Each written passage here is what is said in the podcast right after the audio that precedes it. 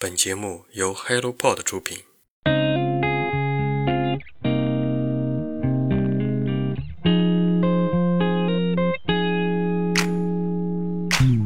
Hello，大家好，欢迎收听《人间观察》，这是一档探索有趣而独特灵魂的访谈播客。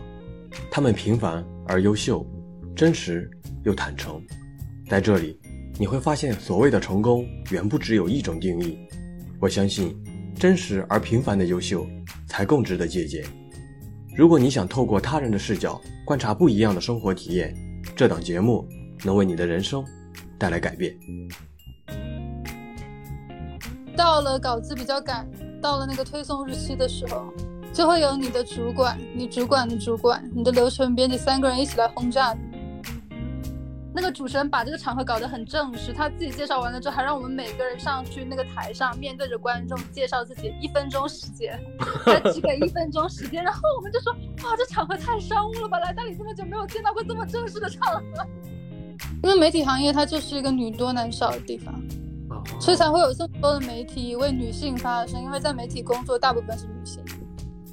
好山好水，你看久了也会看厌的。所以到哪个地方，其实生活还是最终回归它本来的样子。你睡前看这种，然后还能睡得很好，是吗？睡睡前看这种，睡得并不是很好。你觉得人可能一开始就没有理想了？谁小时候没有个梦想啊？我觉得肯定是慢慢的被现实给磨平了。他们觉得。要不起这个东西，或者就不需要这个东西了，反而还会去去攻击那些还有理想的人。其实他们内心真正想的是：哇，怎么还有人还在追求理想？他是觉得自己很可悲，然后把这种可悲化作一种攻击。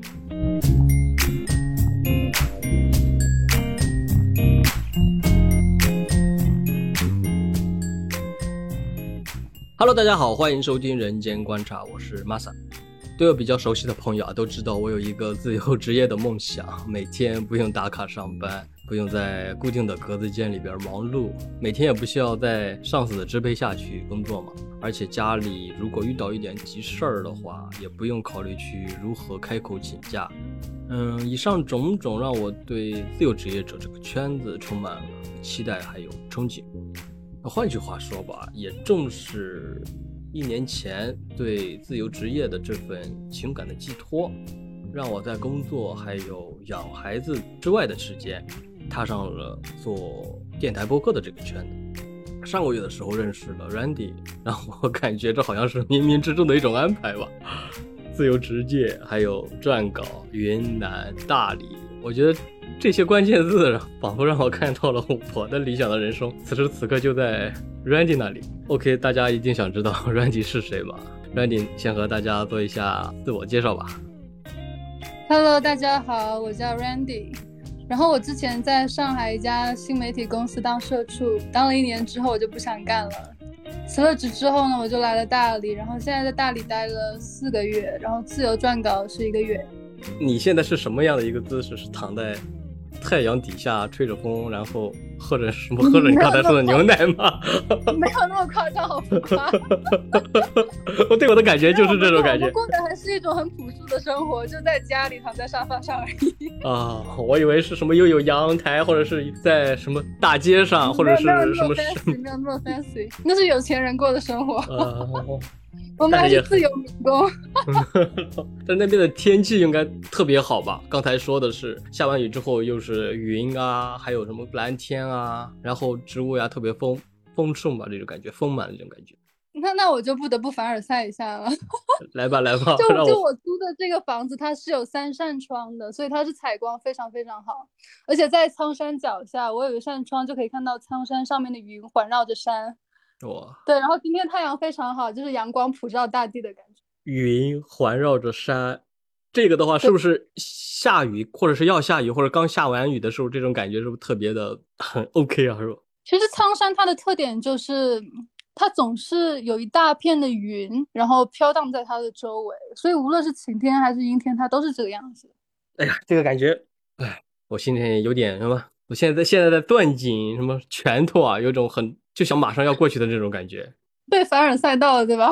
对对啊，这种感觉，我感觉你无论是什么样的一种心理难受也好，还是焦虑也好，或者一些其他不开心的地方或者事儿也好，你去那儿之后，就是走一走、逛一逛、躺一躺，就感觉会被被治愈到啊，这个感觉就好像是一个所有的灵感啊，或者以前想不到的东西啊，或者一些以前想不明不明白的东西啊，就这样在这个氛围之下，我感觉会自然而然的从你的心里或者从咱们的脑袋瓜里给流淌出来、迸发出来。对，大理的云是千变万化的，你每天看到的云的形状都不一样。比如说今天是什么形状？所以很多人来了大理之后变成大理看云博主，就每天我看每天都有云啊云。今天的云呢是一团一团的，然后像棉花糖一样，啊！不像是那种就是羽毛状的。今天是比较大团大团，哇，感觉很有质感，你很想躺在上面。这期的播客我要闭着眼睛和你聊，嗯，真的现在有太凡尔赛，太凡尔赛了。你是什么时候来到咱？那不能说来到咱，来到云南的啊？来到咱大理？我已经精神大理人了。对我已经精神大理人了，不要，我要完了，我今晚一定会做梦，我今晚一定会做梦的。我是六月中旬来的，六月十号吧，我记得。六月十号，然后到现在满打满算已经一个季度了吧，也就是整个夏天都是待在这儿。啊对，而且我来了半个月的时候就决定留下来了。为什么这么快？首先就是因为我其实并不想再过那种我想象中的那种漂泊的生活了。我觉得那可能只是一种美好的幻想而已。我觉得真实的落地的生活还是要在一个地方扎根下去的，因为其实你到哪个地方都差不多。然后另外就是可能我也更加明白自己性格是什么样的了吧。就是可能我之前对于在路上那种生活的想象，只是一种别人演绎出来的好的生活而已，并不是适合我的生活。所以我就觉得，其实我之前去旅行的时候，都是会觉得，嗯，刚开始那几天虽然是很美好，但是其实你很快就会感到厌倦。所以当我明白了这一点之后，我就觉得我可能更加需要的是在一个固定的地方，而不是说你这个地方待的不舒服了就走。我觉得那不是我适合的生活方式，也不是我想要的。我想要的是在一个地方扎根，然后在这边有很好的朋友，然后可以定期的聚会啊，然后做一些自己喜欢的事情，有自己的爱好。那云南的话，你的朋友多吗？嗯，我来四个多月，认识了一些朋友吧，我觉得已经够了。就我不需要太多的朋友。刚才你说到云南，比如说你喜欢在一些朋友很多，然后或者是一些交际或者是活动很多的地方，我觉得相比于北上广，尤其是北京跟上海这两个城市的话，其他的一些地方的放的一些城市的话，各种交际啊，一种活动啊，对吧？无论是官方也好，还是一些其他个人举办的活动，都不是很多。就比如说我这边的青岛的话，美名曰是海滨城市，其实在古代的话，就算叫什么叫叫东夷啊，就是北莽、南蛮、西戎、东夷啊，算东夷啊，算 算边边角角的一些地方啊，根本就没有什么特别多的活动你能参加。云南那边好吗？呃，我觉得大理的一个特色就是你可以用四五线城市的生活成本，然后享受不亚于一线城市的文化活动吧。哇，可能因为大理这个城市的特色吧，因为它是新移民城市嘛，有很多从一线城市过来的新移民在这边扎根的，哦，所以我觉得，与其说大城市的活动丰富，不如说大城市的活动非常商业化，而且也挺同质化的。如果你是被动的去等待别人给你提供一个活动的话，那永远都是非常同质化的东西，比如什么脱口秀啊、演唱会啊、戏剧啊、话剧啊。当然也有一些非常小众啊、非常是什么活活活色生香的东西。但我觉得在云南这里，在大理这个地方，我觉得它每周提供的活动已经够了。就比如说你喜欢电子音乐，你喜欢爵士乐的话，有很多的 live house，它每周每周末都会有活动。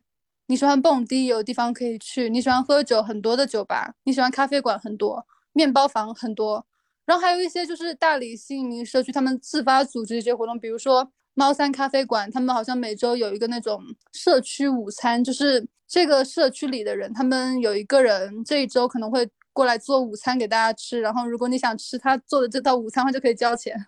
然后大理这边的话，除了这些活动，也有一些人文社科的社群呢，比如说七零六，然后比如说书里图书馆也会有一些这种活动组织。然后创业者的话，最近也搞起来什么创业者沙龙啊之类的。我觉得更加重要的是，在大理这个地方，如果你想要发起活动，你完全可以当一个活动的发起者，你可以分享任何事情。所以我觉得就没有那种在大城市被动的等待，然后让这个娱乐工业给你输送，然后你自己被喂养一些东西。这边可能会更加强调一些主动性吧。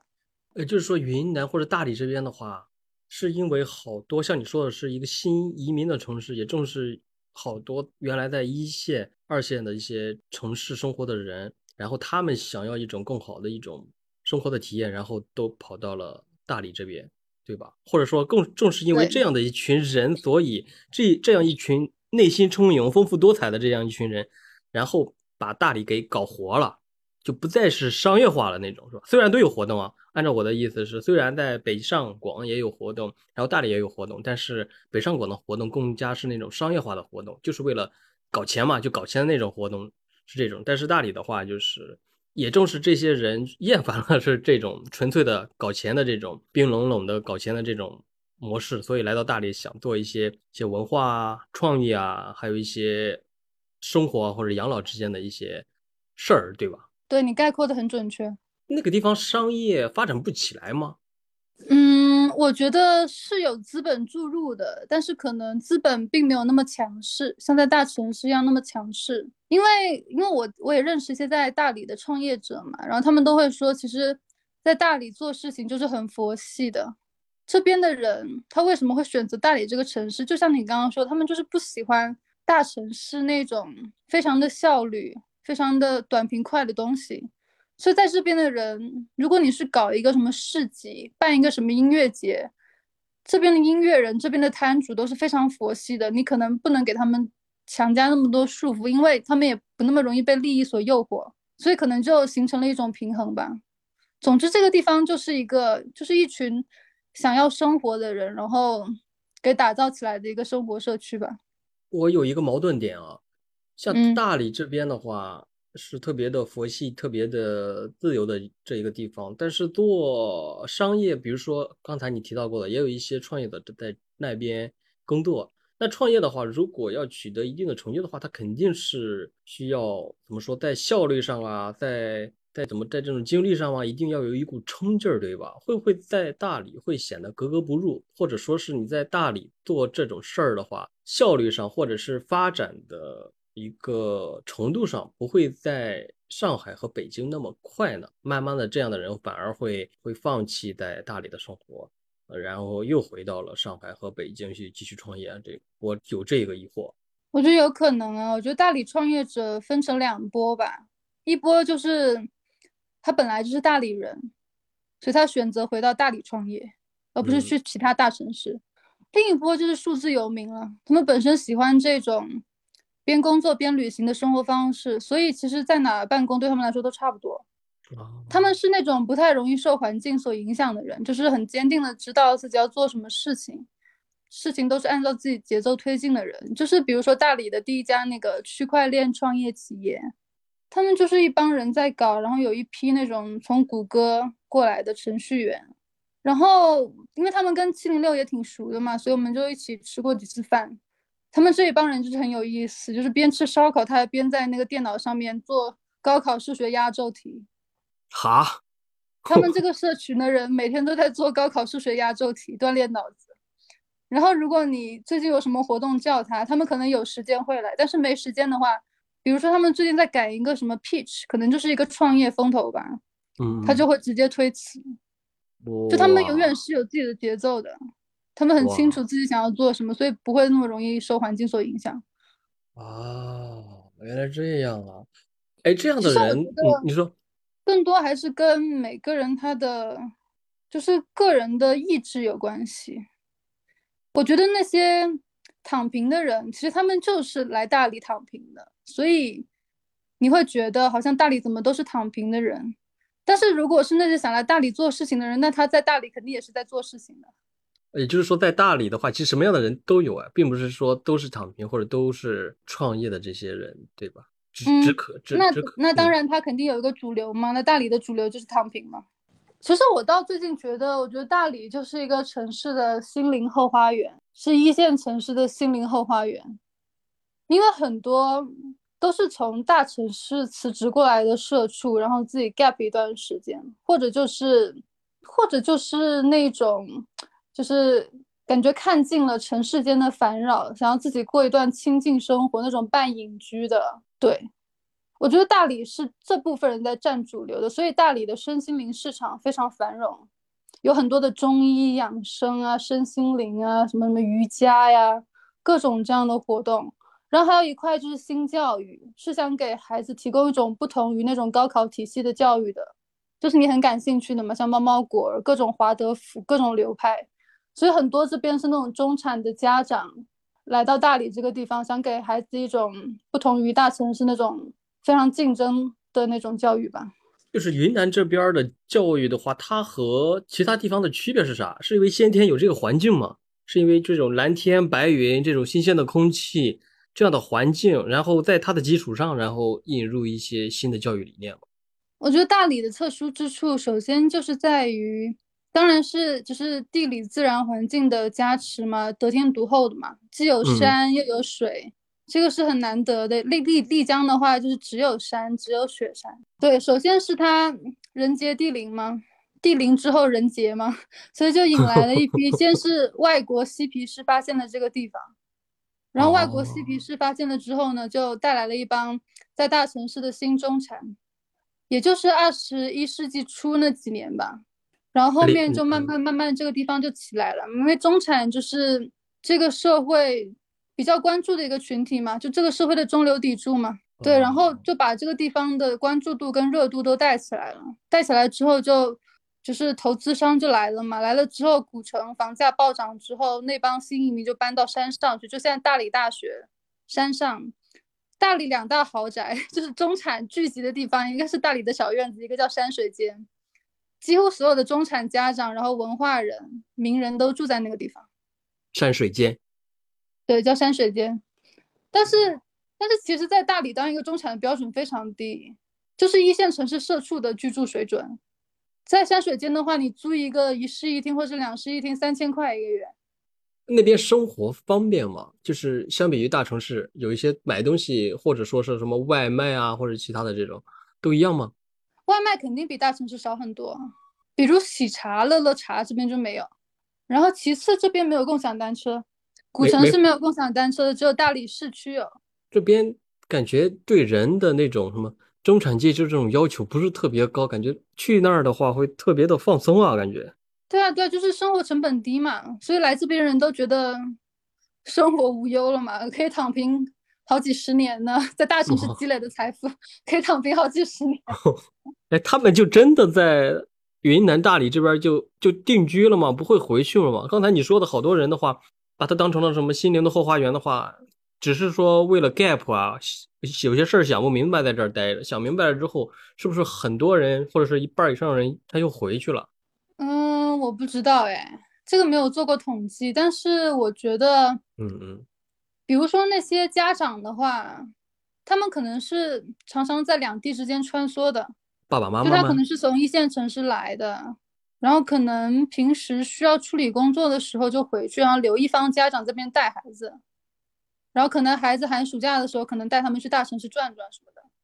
就是因为这边的新教育，觉得感觉比大城市的、比北京的、比上海的优秀多了，也不卷，对吧？不完全卷，所以就是通过这种两地来回飞的这种方式来进行这种教育生活，是吗？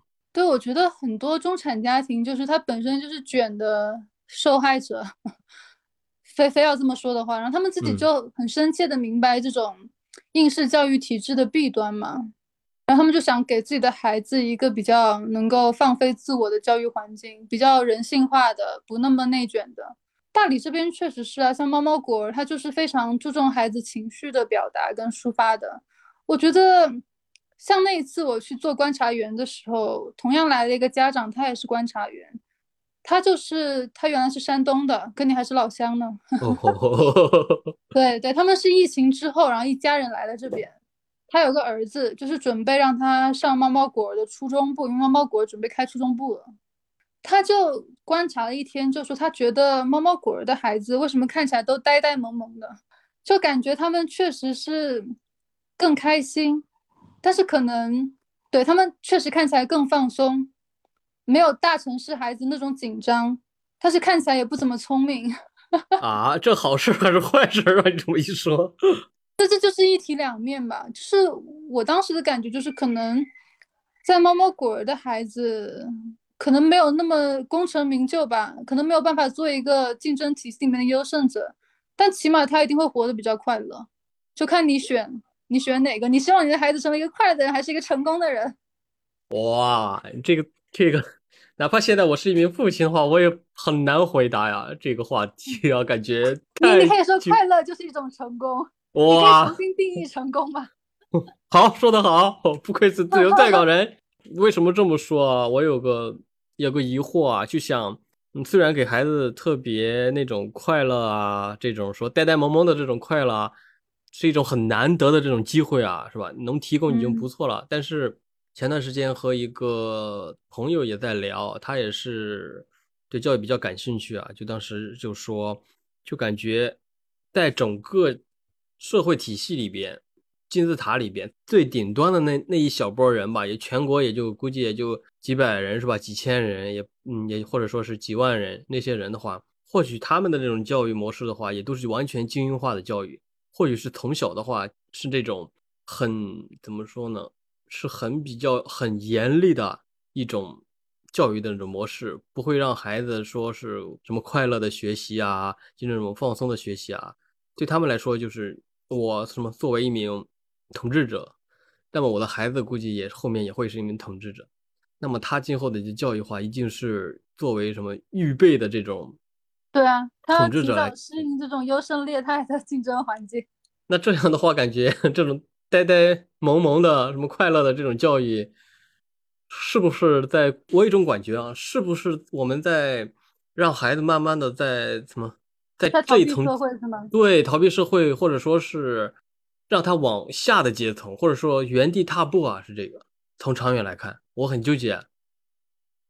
这个我也不知道哎，我觉得可能很多家长纠结就是这一点吧，包括在选择到底是高考这个教育体系还是出国这个教育体系的时候，都会。面临这样的选择吧，这个这个我也不清楚，毕竟我还没有为人父母。嗯 嗯，好，我哪怕为人父母也不一定能想明白这个。对啊，我觉得这个确实是值得深思的一个问题啊。就是你如果给孩子一种非常自然快乐的教育的话，他就没有办法在这个社会取得成功了吗？那种世俗体系里的成功了吗？我也不知道，很难说。啊，昨天我下班儿在车上时候，我还好像想了几分钟。当时是怎么想的？就感觉国外这边的吧，是因为它好在哪儿？一是福利特别高，对吧？就是它它最低最低工资，或者说最低最低工资的话，你干啥也好，你去超市，然后卖个菜，对吧？售货员卖个菜，或者是去个什么商场卖个什么，在那种卖戒指啊那种柜员也好，或者是其他的这些所谓的大厂那些白领也好，大家的工资吧，基本上都。差不多，或者说人均都是呃一万、两万、三万或者这种，这种最低的福利的话，感觉是一个特别大的优势。再者的话，人家像国外这边的话，发达国家的话，阶级都基本上已经固化了。你想跳的话，估计也没有那个没那么多机会吧出头。比如说做政治家的孩子的话，他估计很大的可能就是做政治家，对吧？然后做。呃，像社畜的孩子的话，估计可能后后来可能社畜几率也比较大，是这样。虽然大家可能有的家长可能希望孩子要往别的地方走，或者是往别的道路上发展，但是如果孩子不想去发展的话，也无所谓。因为像我第一条第一个原因的话，就是大家的福利其实都比较高，就怎么样的话，你都过过得都能很开心，哪怕你一天或者是一个月干几千的话。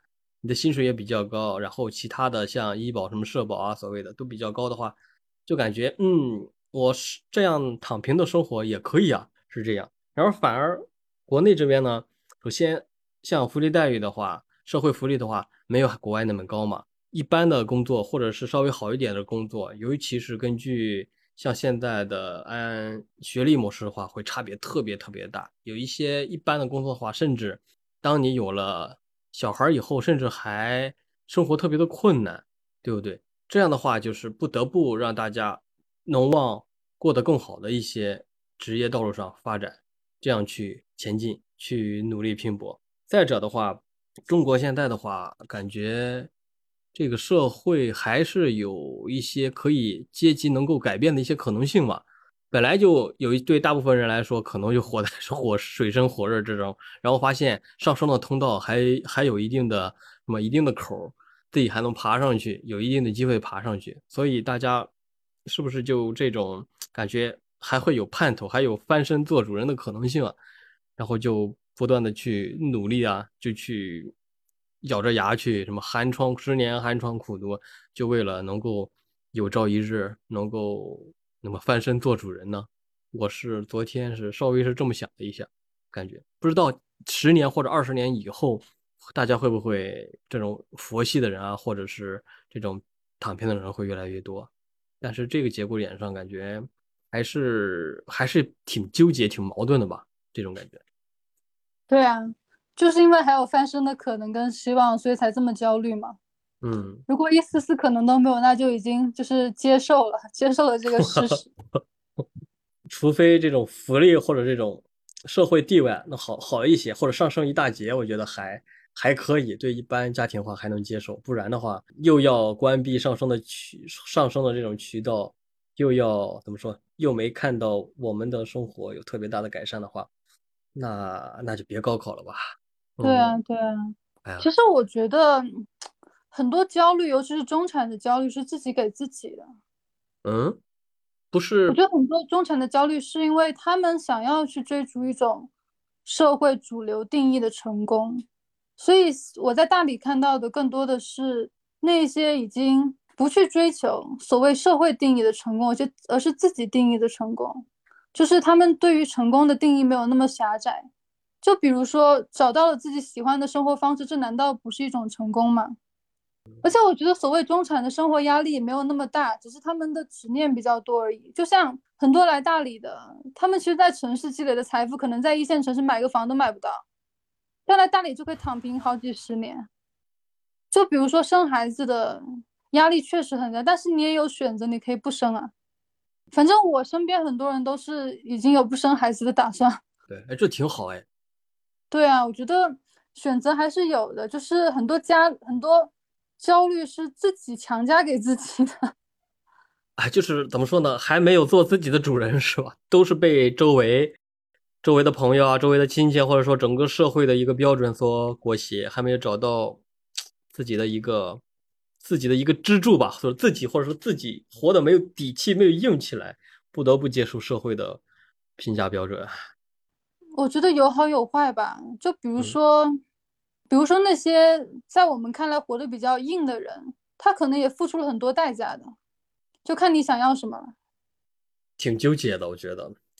我觉得人最难的就是要有自己的信念嘛，并且愿意为这个信念付出代价嘛。我觉得很多人就是一会儿想这一会儿想那，我自己也是这个样子，一会儿想这一会儿想那，然后结果就是你根本就不明白自己到底想要什么。能活明白的，我觉得有点经历一番挫折啊，在社会闷破锅打几年之后，我觉得才能明白嘛。我觉得你能明白过来的还是还算不错了。有的人一辈子可能还 不明白。对啊，对啊。你之前在上海对吧？上海那时候的话，也是做跟自由撰稿相关的一些工作嘛，就是撰稿相关的。也是写稿，但是那是在一家公司里的。呃，就是做的是一样的，只是从社畜变成了自由者。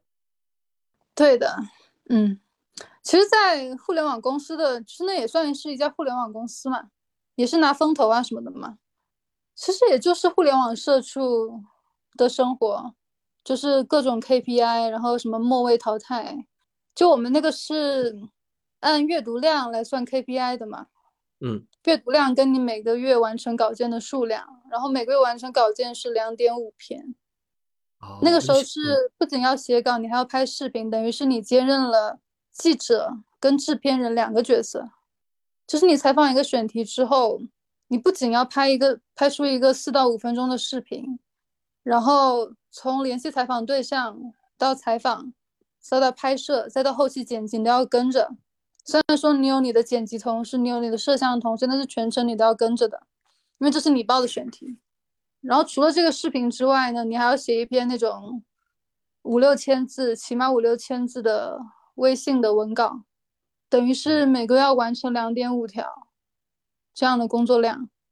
挺累的吧？虽然我没有经历过，但是听你这么一说，各个步骤的话还要都要跟着，我感觉二十四小时连轴转的感觉。对，做媒体、做内容行业其实都是二十四小时连轴转的，尤其是如果有什么热点的话，他可能要求你一天之内就要出稿。啊，一天之内。那还好，我们我们媒体这种稿子并不是特别多，因为我们做的是生活方式嘛，相对来说节奏是比较慢的。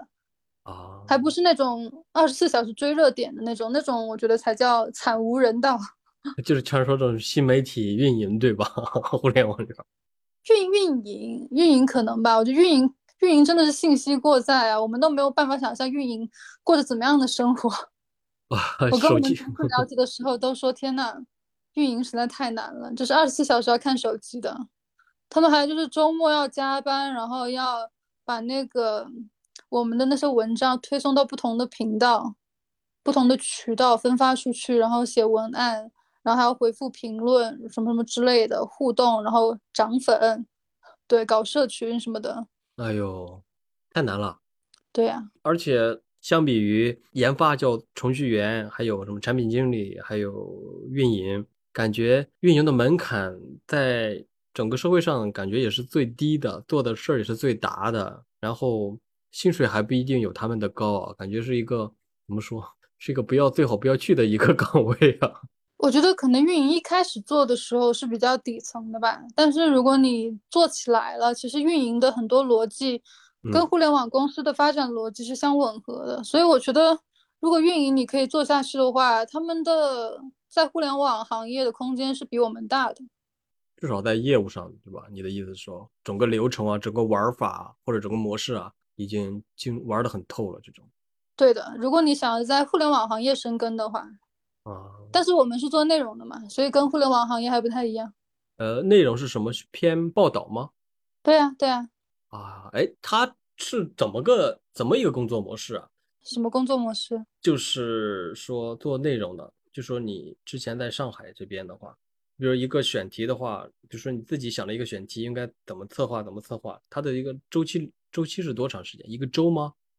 周期就是按工作量，你可以算一下嘛。就是每个月完成两点五条的话，等于是两周的时间出一条嘛。你们报选题的话，还要就是就好像编辑那种吗？就像图书编辑那种，呃，自己做了什么选题，然后要开什么会，然后上面领导决定之后，然后你就可以开始动手了。动手之后就开始什么进行一系列的进行操作嘛。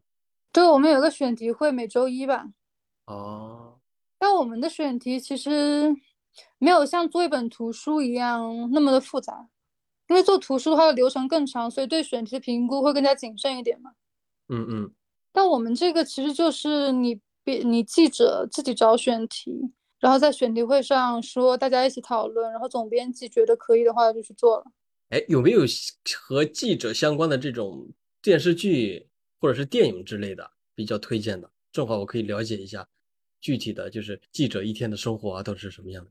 呃，其实我们记者都会觉得，很多影视剧里面对于记者的描写都是比较的，把记者刻画的比较丑恶 啊？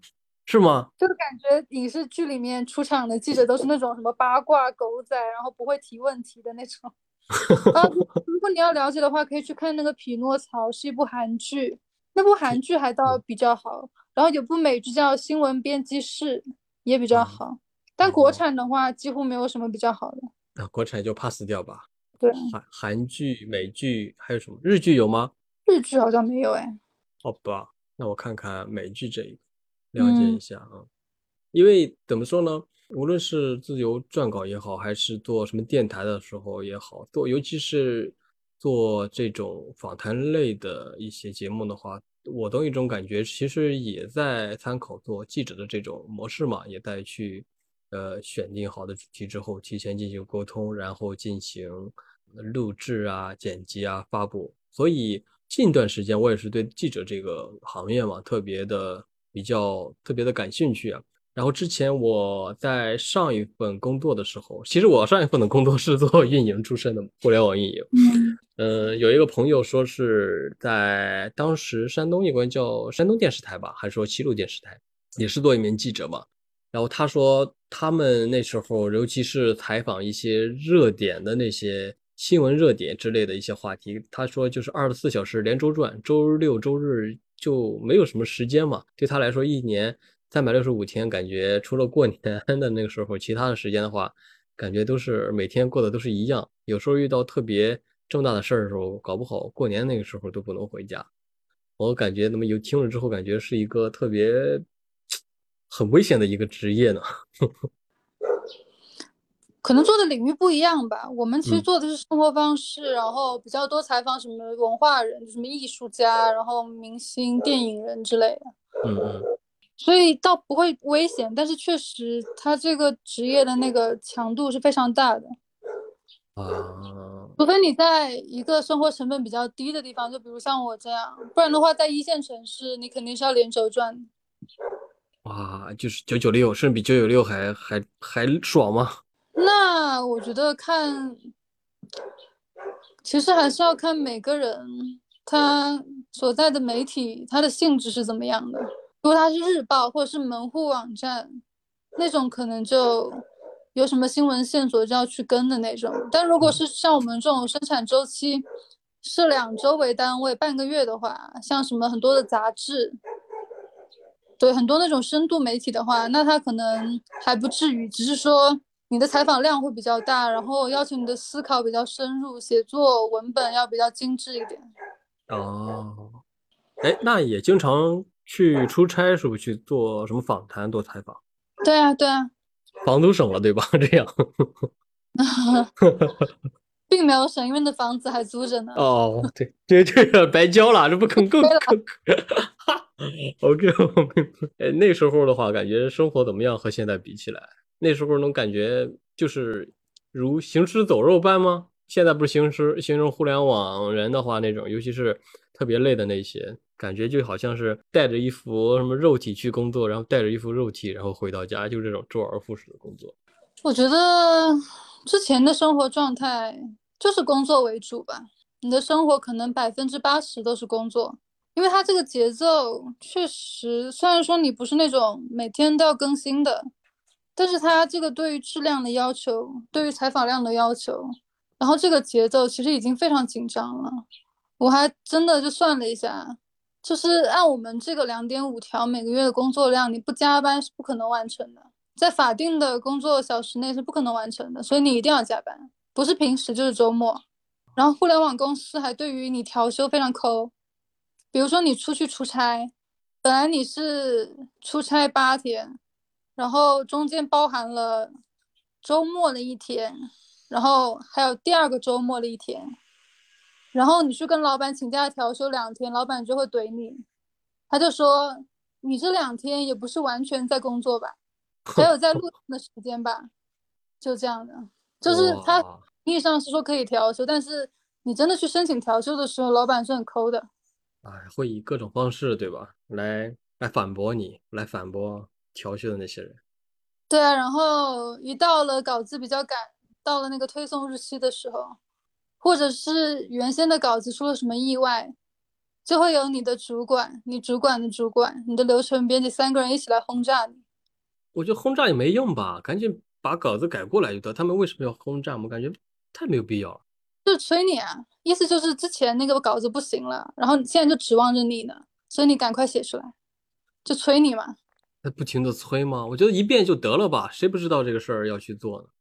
其实，其实有一个人过来催你就已经很烦了，毕竟因为你自己心里有数嘛。嗯嗯嗯，然后这三个人呢，他们就都有各自工作的压力，因为催你是他们的工作，他们自己也很着急。然后就三个人的情绪焦急的情绪，再包括你自己焦急的情绪叠加在一起，你整个人就像要爆炸了一样。我觉得如果可以选择的话，没有人会想要这种生活状态。然后你然后就就这样坚持了一年，就摆脱了这种状态了。嗯，对，在这种工作的话，无论是男员工还是女员工的话，没有什么差距吗？因为现在最近一直在说关于女性这方面的嘛，女性这一块的一些权利的一些平等啊，这一块说好多企业的话，可能相比于男性对女性的一些偏见啊或者压榨的比较厉害。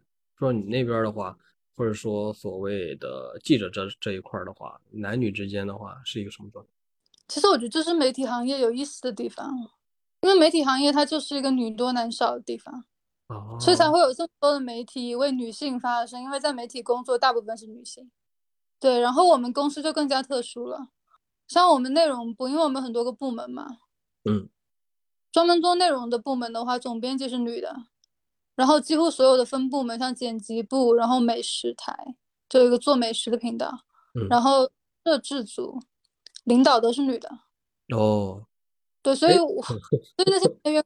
摄制组的摄像大哥们都会说，我们是一个重女轻男的公司。为什么？你你你你信多吗？因为管事的都是女的。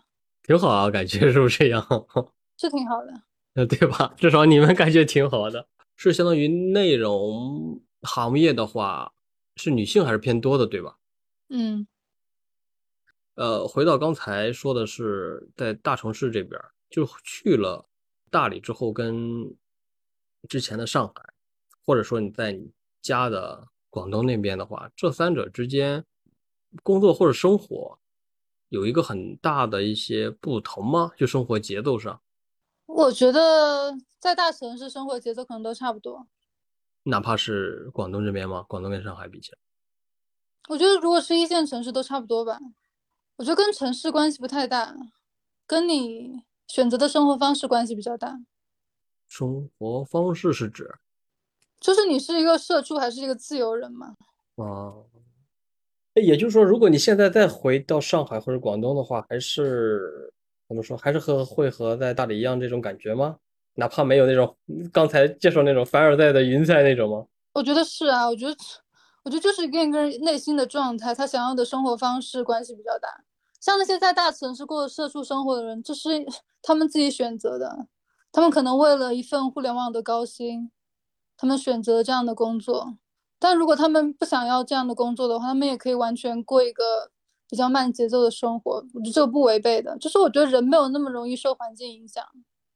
你现在回来之后，就是说现在去了大理之后，之前的一些朋友或者是同事的话，没有咨询如何成为一名。这么自由职业者吗？或者说他们有没有想要请教的，也会向往这样的一种生活？辞职的倒是比较多，向往这样的生活。我想想，嗯，我觉得每个人所处人生阶段不一样，追求东西不一样。而且我觉得，如果真的要咨询的话，他们也没有必要找我，因为现在做自由职业的人很多嘛，你去网上一查就知道了。或者是他身边有一些比同事更加亲近的朋友，没有说问你一下，说大理这边也特别好，也也一起要结伴过来的吗？这 个至少我的感觉是感觉啊，尤其是你刚才一开始的那那那那段凡尔赛之后，感觉感觉我现在，唉，满脑子都是大理的山山水水和白云，就感觉啊，如果下半辈子在那儿的话，我会我我觉得我死而无憾了，我现在真的死而无憾了。或者至少我 我女儿过去之后，我感觉啊，这辈子已经值了。我觉得你也不用把这想的太好了。嗯，就刚刚所讲的，也只是大理的美好的一面而已。我觉得每个地方都差不多，都有好的一面，不好的一面。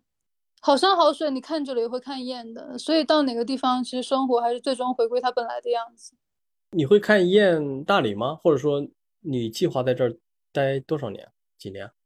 嗯。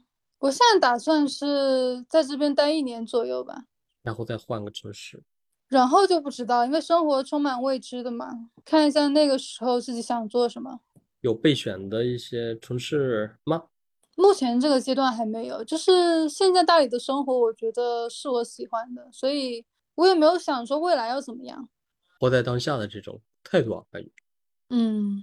那边还是旅游的人偏多，是吧？或者说是短时间待几个月的人偏多，定下来的人数很少。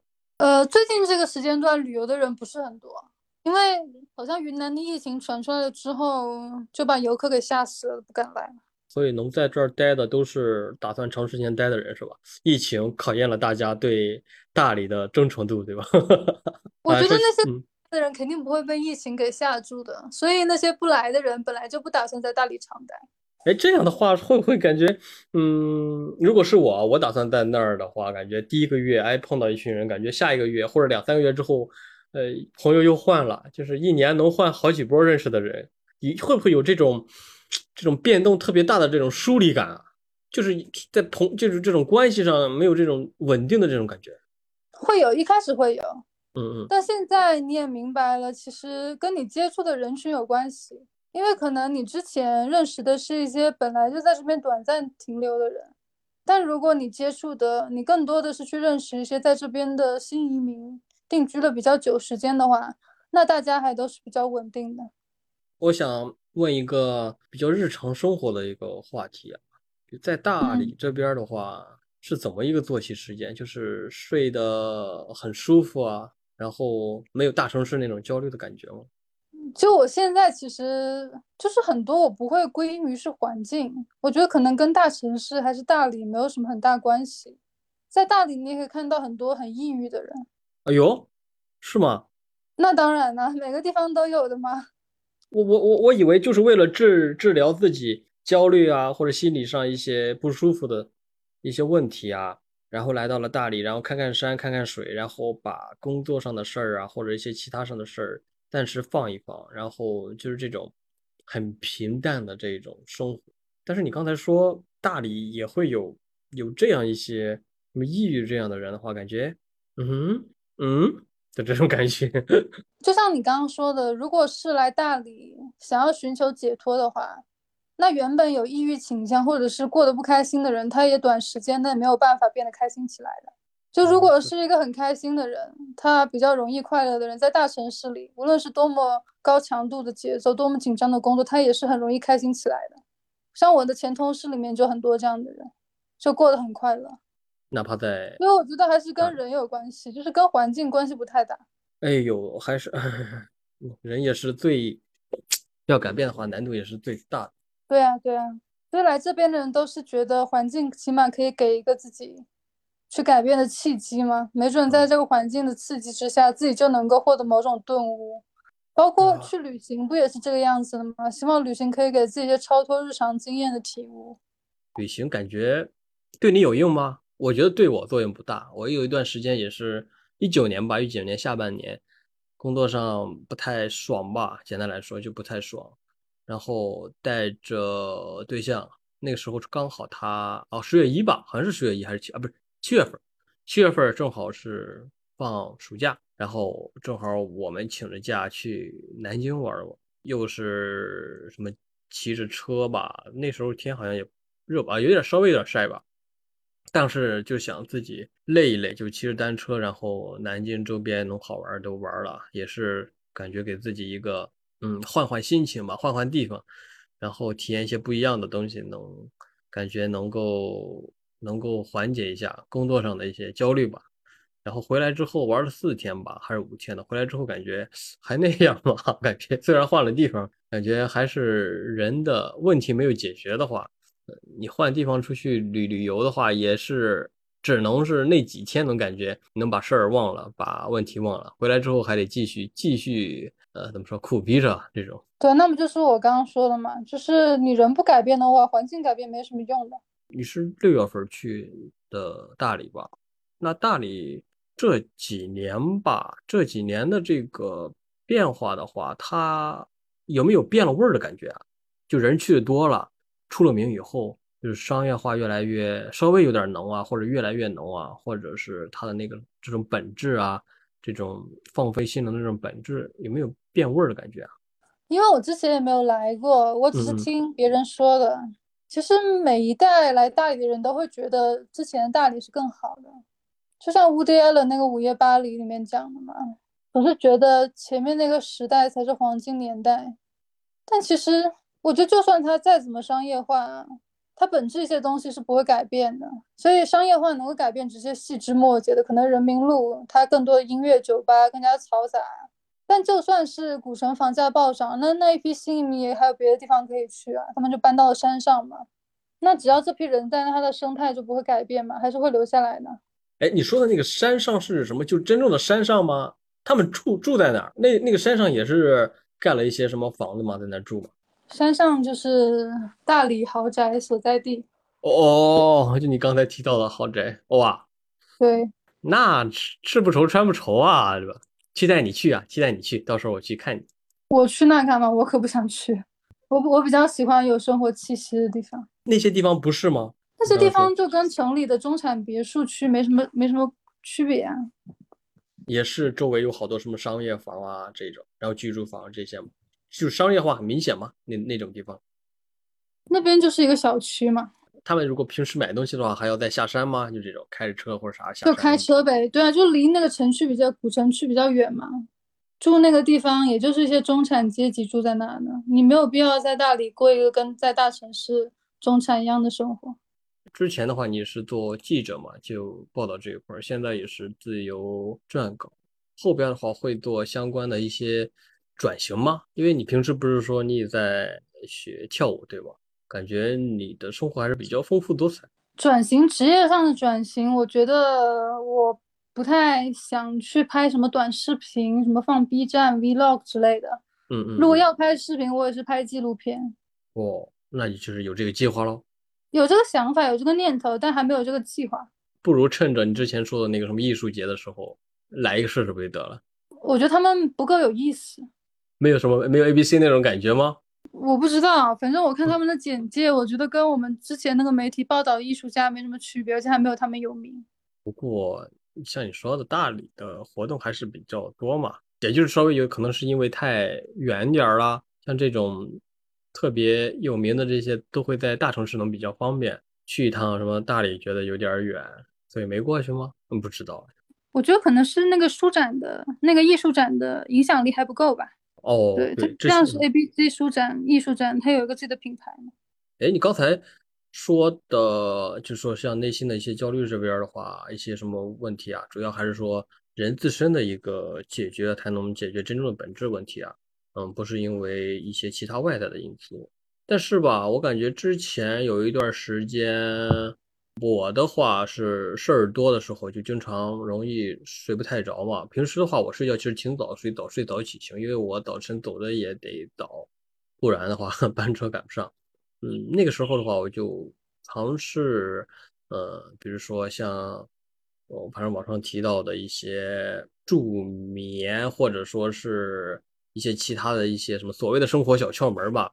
像什么手机不要放在什么床边，然后要放什么轻音乐，反正声音类的一些东西，或者是一些味道，一些什么是不是叫香薰还是精油的这种东西，还有一些什么眼罩、床垫，然后什么枕头啊，或者说睡前喝一杯牛奶啊，这些生活方式吧，就这种各方面能够解决的一些生活方式来进行解决，嗯，来改善一下什么。日常生活的一些什么焦虑什么问题？对，还有一个吃什么叫叫什么什么褪褪黑素是吧？黑色素、褪黑素这样的一些所谓的一些对生活质量或者睡眠有改善的一些呃物品，你那边有什么可以推荐的吗？或者用到的？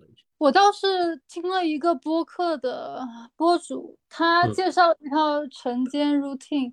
他也是一个数字游民嘛，嗯，然后他更多关注身心灵方面的，他就介绍了一个晨间 routine，他自己每天是六点钟起床，然后起床了之后呢，你先在床上那么发几分钟的呆，可能也不太需要做冥想，你刚起床的时候不要马上拿手机或者是急于去做什么事情，在床上发一会儿呆，然后第二个步骤呢，就是你喝几口水，第三个步骤就是看一会儿书。第四个步骤就是，呃，写一点东西，进行一些自我肯定。第五个步骤就是运动。第六个步骤叫什么可视化练习？这个我还不知道，他也还没细讲。好像是还还是一些什么顶尖运动员他们在进行的一种训练。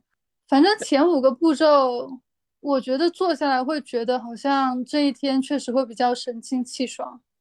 就是你早上是怎么起床，你怎么打开这一天的方式很重要。哦晚上睡觉呢？睡前呢？睡前我倒不知道，反正我自己睡前习惯就是看小说，但但我觉得这个习惯并不是特别好，就睡前你不能看这种情节非常的激烈，然后非常的引人入胜的，这个会让你的脑细胞非常活跃，是不是？你看什么？就是看国外什么文学小说吗？这种对，我现在在看《那不勒斯四部曲》，啊，然后那个你那个就写的太好了，因为他可是你看多了会觉得有种爽文的性质，就哦他把那个莉拉描写 Lira 那个女嗯主描写就是一个大女主，就是个性非常的坚决，然后做事非常的狠，不给别人面子，但是却总是能过得不错，别人也都喜欢她，莫名其妙一堆男的都是缠着她，就是那种爽，其实有点爽文性质。如果换成嗯男性男主角这样的话，估计就变成了 也是一类另一种男男生总裁要看的。对对对，我明白你这种感受。我有时候看那种，你不觉得像《那不勒斯四部曲》这种就是享誉全球，不知道加印多少次，还改编成 HBO 那什么电视剧的书，然后那么多人都说写的很好，但其实它的内核也就是一个爽文而已，它很多设定就是很爽，对，而就就且在现实生活中不太可能发生的。太发烧了就没人看了，对吧？哇对啊，对啊，就是小说就这样子嘛。你睡前看这种，然后还能睡得很好，是吗？睡睡前看这种睡得并不是很好，你你最晚的是看到什么时候？你通宵了吗？我总是看得非常入迷，一下就到了一两点。哇，很牛逼啊！那时候是什么？是眼睛睁不开了，不得不睡了，是那种状态才睡觉的吗？其实我本来想说睡前看点东西，就想说，嗯、看点东西很容易打瞌睡嘛，但没有想到嗯看了一个这么好看的，但是我又目前又不想说睡前就不看它。哦，你现在就是在把它看完之前，你会坚持这种作息，一直到这本这几本书完结，对吧？我我我愿意为了它牺牲我的睡眠。哇，笑 死我就服你！本来你知道吗？我问这个问题想问什么？看你嗯你是既然是身处大理吧，就是这种呃工作是比较什么自由啊，也是比较怎么说呃心态也是比较好的这种所谓的一个榜样啊，然后让你建议一下，呵 呵你是如何是有一个好的睡眠，是这种什么缓解一下其他人那种什么，给一些其他的一些朋友提供方法。结果你说你看到小说，说看爽文看到一两点钟，哎呦妈呀，我就感觉我这个问题不应该问错了。没有没有，你把你把这段剪掉，把我说的什么晨间 routine 保留下。好好好好，不对，我说是晚上啊，你晨间 routine 也不对啊，因为一个晚上一个早晨也不对，对吧？那就直接保留，就是怎么打开一个早晨的习惯就好了。晚上睡觉那个就由你来说。呃，我晚上没有啊，没感觉作用还还还一般吧，还是像你说的，最终还是一个把今天的事儿是吧，什么都解决了，问题没有了之后，你自然而然就没有没有什么问题，自然而然能睡个好觉了。是我的感觉啊，本质上来说，其他的都是都是什么，都是锦上添花。我觉得熬夜也没啥呀，就我觉得为了一个我喜欢的小说熬夜，然后牺牲一点睡眠，第二天起来之后，就算昨天睡的没有那么好，但是用了那套晨间 routine 之后，你还是觉得这一天还是精神比较好的。又回到 routine 的神之转折哦，就对啊，那你看这不是连起来了吗？还是哦可以连起来的。好 ，OK OK OK，这个保留，这个保留，这个保留都要保留掉。嗯你通宵吗？或者经常通宵吗？不经常，我一般都是看小说看的比较晚，但我睡觉其实还时间挺固定，可能就凌晨到零点半左右吧。我以前反正通宵的时间比较长，现在不敢通宵了，就感觉有一次吧，我忘了是哪一次，反正是学生时代，高中的时候还是大一大二的时候，感觉通宵之后，就是看到黎明那一个刹那，就是从黑夜到黎明，就感觉嗯就那个时光的流逝被体现的淋漓尽致嘛，就感觉哇，嗯十天一天又过去了，感觉自己这一个晚上什么没有好好睡眠，是吧？第二天肯定什么食欲不是不不是食欲不振，呃，身体就是精神状态头儿不好，又感觉也好有罪恶感。从那个时候开始就很不情愿的，就很对通宵这两个就是通宵干事儿。但是像你说的，碰到那种爽文的话，哎，那是停不掉啊，真的是停不掉。人人生得意须尽欢。啊，我我我现在我现在也是时不时也看那种，那是真正的爽文。你的还可以，最起码是什么全球家喻户晓，严肃是吧？对，还拍还拍成了什么电视剧，或者电影这些。我的话那就纯纯纯正的，呃，不能说的太直白，说啊说太直白吧，就是那种穿越小说啊，就是玄幻小说啊。对我可以这么说，是代表中国什么传统仙侠、中国传统文化的这种题材的作品，文学作品。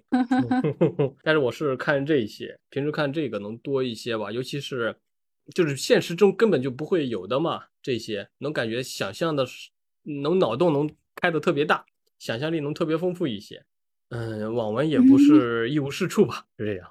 嗯嗯嗯嗯，你平时话看那种虚幻作品多是吧？我比较喜欢看小说。为什么？就感觉能带入进去嘛。我反而是另一种，呃，类型啊，看非虚幻的多，就感觉自己很难进入。作者能描写的那个世界当中很难进入，感觉进不去的感觉。嗯，因为可能我自己从事的就是非虚构嘛，所以我就知道非虚构写作它有很多局限性嘛。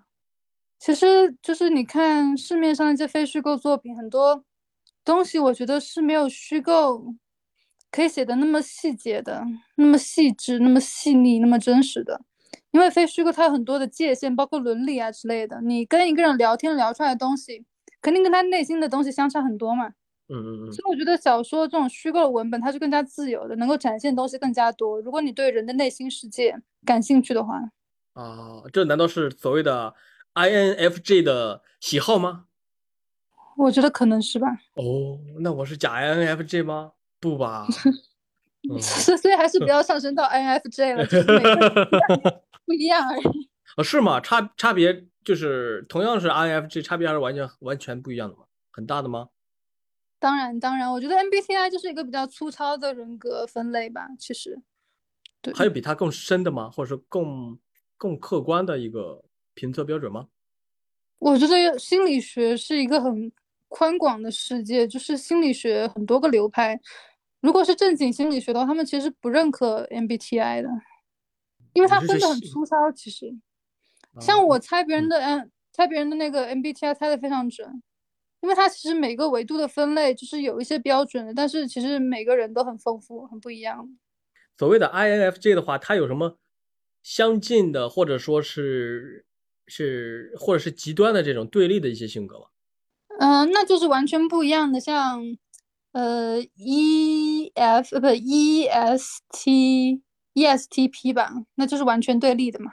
他他是属于什么？ESTP 属于比较外向，然后比较现实，嗯，然后比较的注重逻辑，比较的固执吧，然后也比较的比较的忧郁，然后比较的比较的没有计划性。就这样的话，就是两个极端的话，按照他的那个理论来说，就是不容易相处嘛。嗯，也可能是互补，但我觉得 N 跟 S 是很难互补的，因为他们价值观就不一样。就是 N 是那种比较相信自己直觉的人，然后是比较理想主义的，但如果是 S 的话，比较现实，比较实际一点。所以我觉得很多价值观上面、人生选择上面是比较冲突的。我觉得 N 跟 S 这两个维度比较相冲突，然后其他的其实都可以互补。哦，有没有理想？我也是比较在意啊。没有理想的话，感觉感觉没劲啊。你感觉？对啊，对啊，就是那种碰到那种很现实，你就不想跟他聊天嘛。对对对，感觉完全完全聊不到一块去啊。不想聊，就是不想听到他的说的东西啊，就感觉别说，别说他比我更过分了。嗯，就是要 要有理想，真的要有理想，你没有理想，你还没有别火。对我的感觉啊。哇，可以可以，你你很偏激，你在这一点上很偏激。对，是吗？你在这一点上非常激进，可以，很年轻人。这是年轻人该有的态度。我操，别介，这这这么大岁数，你说年轻人，这不是讽刺吗？这是在这在夸你，好不好？谢谢。之前去去年的时候，还和我的一个同事嘛说过这个，就理想这种，他用那种很，我不知道什么什什么样的眼神，还是什么样的表情看着我，然后我就突然不想谈这个理想的话题了，就打打打断了。之后从此以后，在我工作那个。嗯，对，那个地方再也不谈了。我感觉谈了和这些人谈的话，我就是对理想的侮辱吧，然后就不谈了，就感觉没什么意思吧。谈了人家也不会听的，然后我的话也在浪费口沫，就感觉何必呢，对吧？对对对，反正印象挺深的这种。从此之后，嗯那个时候我就好像就不太愿意说理想相关的一些话题了吧。以前的话的感觉，无论是谁也好，可能多少谈一些，看看对方是否也是这样类型的的一个人。但是说的多了，感觉和自己想象中的还是有差距啊。本来我把底线降的低了，但是现实中发现，所谓的底线比我想象中的还要低，就是说没有理想的人比我想象中的还要多。然后好吧，现在已经接受了这个现实，是这种。对啊，对啊，那些人不就已经老了吗？啊，老或者说一开始就没有吗？我觉得，你觉得人可能一开始就没有理想吗？谁小时候没有个梦想啊？我觉得肯定是慢慢的被现实给磨平了，他们觉得要不起这个东西，或者就不需要这个东西了，反而还会去去攻击那些还有理想的人。哦，对，攻击这个我感觉特别的，感觉有点可悲的感觉。好你说太靠对背。其实他们内心真正想的是，哇，怎么还有人还在追求理想？他是觉得自己很可悲，然后把这种可悲化作一种攻击。但是这种行为发生的话，我也感觉可悲，是这个世界的可悲啊！感觉你的理想是什么？嗯，我我的理想都在自己心里藏着呢，我不轻易嗯说出来的。好的，嗯，我理解，希望你能实现因为。我觉得可能你更小的时候会很喜欢跟别人说自己的理想，但是你大了一点就知道做比说更加重要。就是你可能把自己理想说出来，你就觉得有一种满足感，但其实你离完成这个理想还远着呢，所以就少说点，多做点。但是如果不说的话，你感觉你能找到一些和你有共同理想的人吗？我其实我相比来说，还是比较能把自己的想法说出来。这样的话，就感觉嗯搞不好能够让更多的人一块儿去做这个事儿，是这种。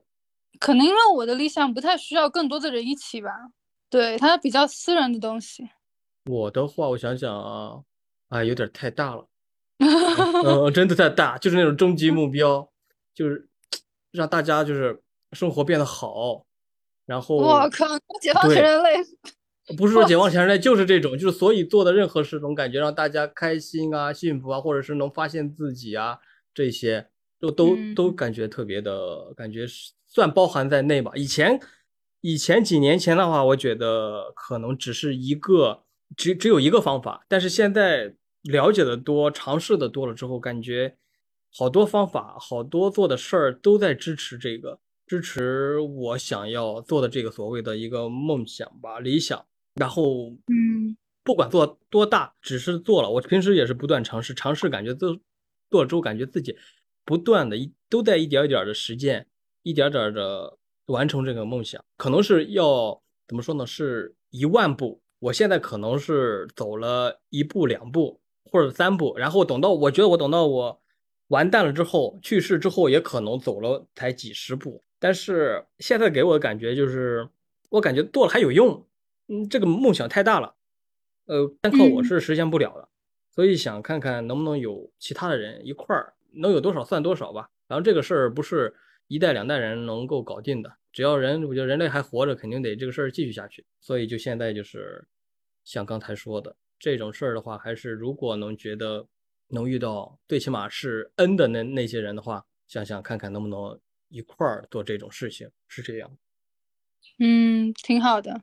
就你想做的事情就是连接他人嘛，那你可以把自己想嗯法说出来，对对对，因为你这个你这个理想的实现就需要把它说出来。试 对，不然没有啊，不然没有任何实现的可能性。对，你的目标就是路径它本身。目标跟路径是本身就不断的需要 output，就要表达嘛，对啊，就是这个。聊完了，今天感觉 有点自我解脱的感觉，不行，我还要活着。嗯，是谁，自我解脱，呃，不是那个意思啊，不，你应该说的是内心的自我解脱嘛。啊，对对对，你以为呢？我不行，我不是说我我聊完了之后我就就可以去什么到往生了，到什么彼岸了，不是这个意思啊，是自我。那是你以为的，好吧？我啊好好好好，是我是我，就是比较当时我看在这次漫谈的里边比较也比较在意的吧，比如像我，还有一些其他人，他们如果也想嗯做自由职业者吧，也不仅是撰稿，还有自由职业者的话，这一段时间或者说这段期间的一个真实经历跟考虑的话，有什么相关的一些建议吗？其实看到这个问题的时候，嗯嗯嗯，我就觉得我好像没有这个资格去给出一些建议。不不不，你踏出这一步，我觉得就有资格。我自由撰稿时间还很短，而且我我觉得每个人的人生路径不太一样，所以每个人他可能自由撰稿他去实现他的路也不一样。我可能觉得能给出的就两条吧。第一个是你要有一定的资源跟资金储备之后再去开始。对，我不建议那种还没有任何的积蓄，然后在自己的职业方向也还不是很明确的时候。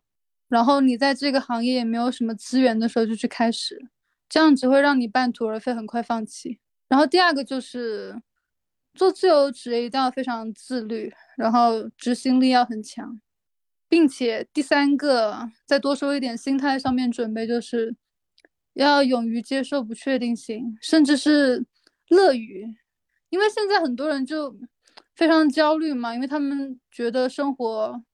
要是在他们的掌控之中的，但其实生活有很多不确定性，尤其如果你是自由撰稿人的话。但是如果你是一个乐于接受不确定性的人，你甚至觉得这很有意思的人，那你可能就比较适合自由职业。对我要说的就这么多了。哎，第一条的话，也就是说，对于带校生的话，他你还得到社会上摸打滚爬一两年再做决定，对吧？嗯，除非他。在校的时候就很活跃，社会经历比较丰富，那种可能他已经知道自己未来想干什么了，也有一定资源了，那他肯定可以一出去就做自由职业。